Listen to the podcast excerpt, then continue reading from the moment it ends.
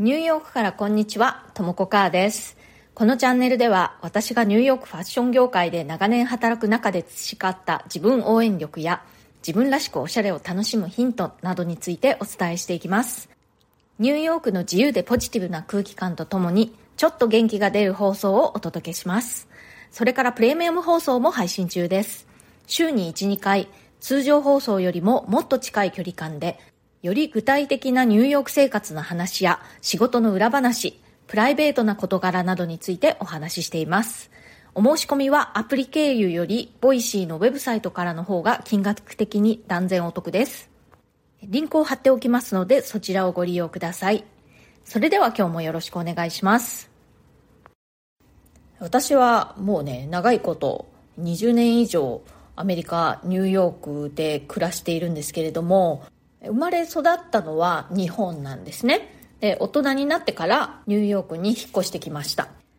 で、私の夫はアメリカ人なんですね。なので、私のその、夫側の家族、義理家族というのは、みんなアメリカ人なんですね。で、えー、あの、日本の家族の距離感っていうのと、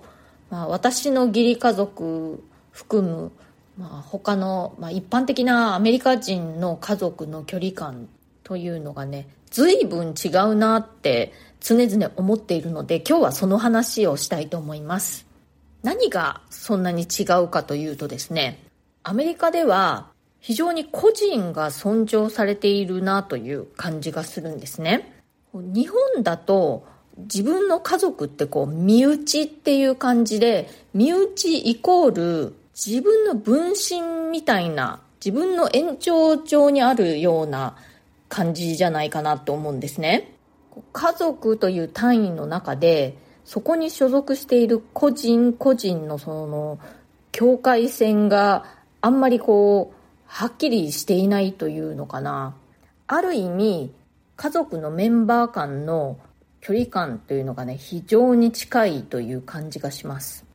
で、アメリカでもこう身内という意識はすごくあって、家族の結束というのも、まあ、概して強いし、何々家とか、こう、何々一族みたいな概念もすごくあるんですね。なんですけれども、そこに所属している個人個人っていうのは、それぞれにこう、独自の存在であるみたいな感じが強いんですね。なので、え家族の結束っていうのは強いんだけれども、非常に個人主義というか、一人一人がその人個人として尊重されるという感じがすごくあります。で、具体的な例を挙げますと、その日本の家族っていうのはね、メンバー間の距離が非常に近いなと感じるんですけれども、それゆえに、その家族間で褒め合ったりするっていうことを、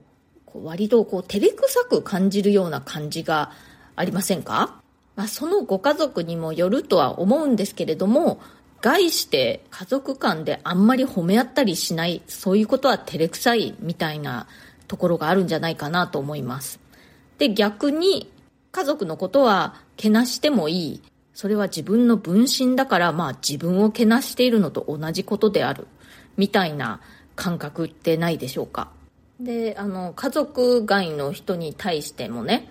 まあ、自分の身内を愚才とか愚足っていうような言葉もね、まあ、最近はそういうことあんまり言う人いないのかもしれないんですけれども、まあ、そういう言葉もありますよね、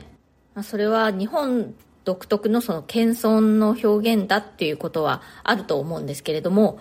自分自身がねこう低くへりくだるだけでなくて自分の家族ももう同時に勝手にへりくだらせちゃってるというか、そういうことを勝手にしていいのは、やっぱり自分の分身だからという感じがあると思うんですね。で、対してアメリカの家族というのは、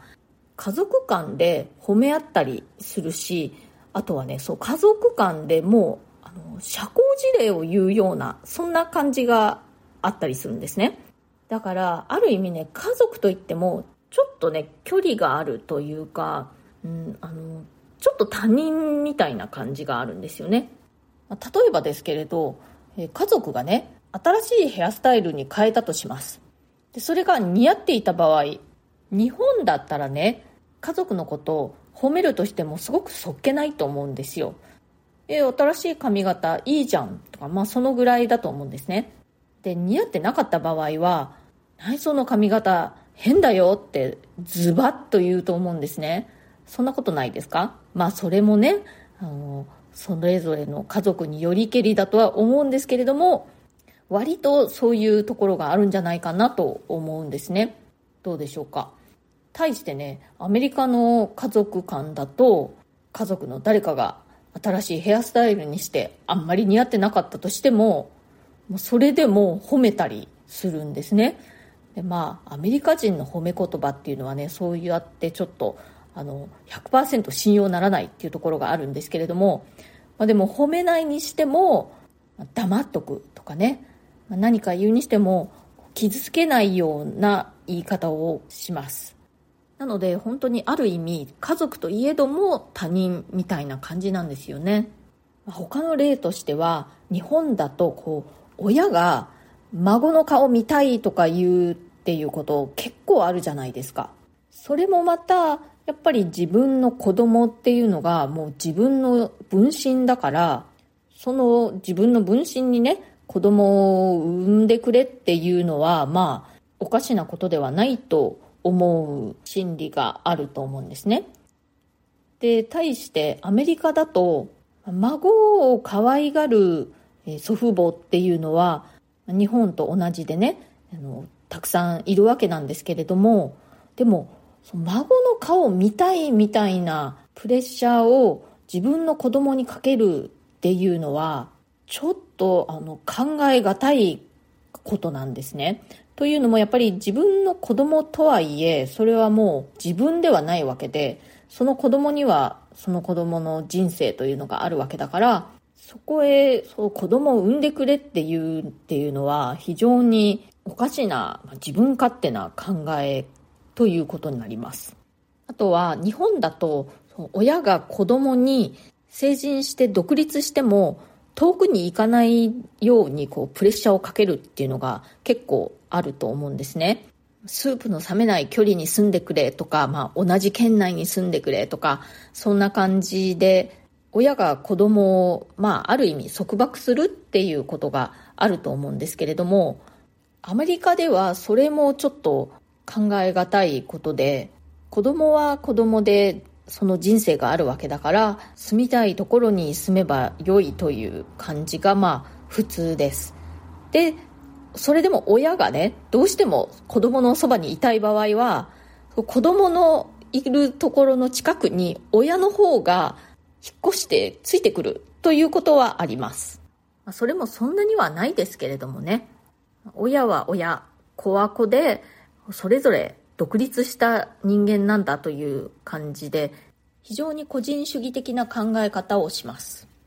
まあそういうアメリカのえー、家族の距離感なんですけれども最初私はそのアメリカ人の夫と結婚した時は正直アメリカ人の家族の距離感ってちょっとよそよそしいなっていうふうに感じました。親子間兄弟間でも非常に相手を気遣ってあんまりこうズバズバと100%の本音では話をしないという感じなんですよね。でもだんだんそれにも慣れて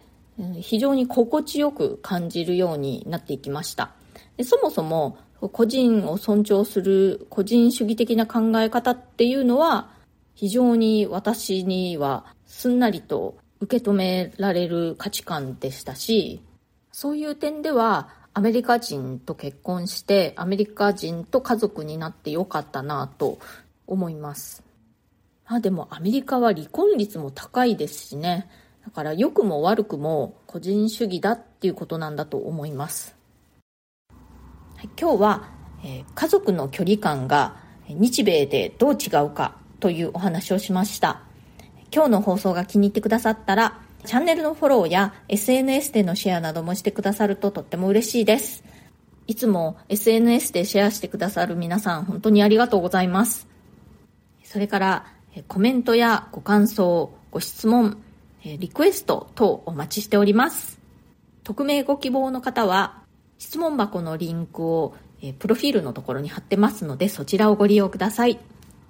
それから、えお知らせがあります。同時通訳者、ボイシーパーソナリティの田中恵子さんと、今度また、えコラボ生放送をさせていただくことに決まりました。1月27日の金曜日の、えお昼の12時から前半30分が、えー、恵子さんのチャンネルからで後半30分12時半からが私のチャンネルで、えー、生放送一緒にします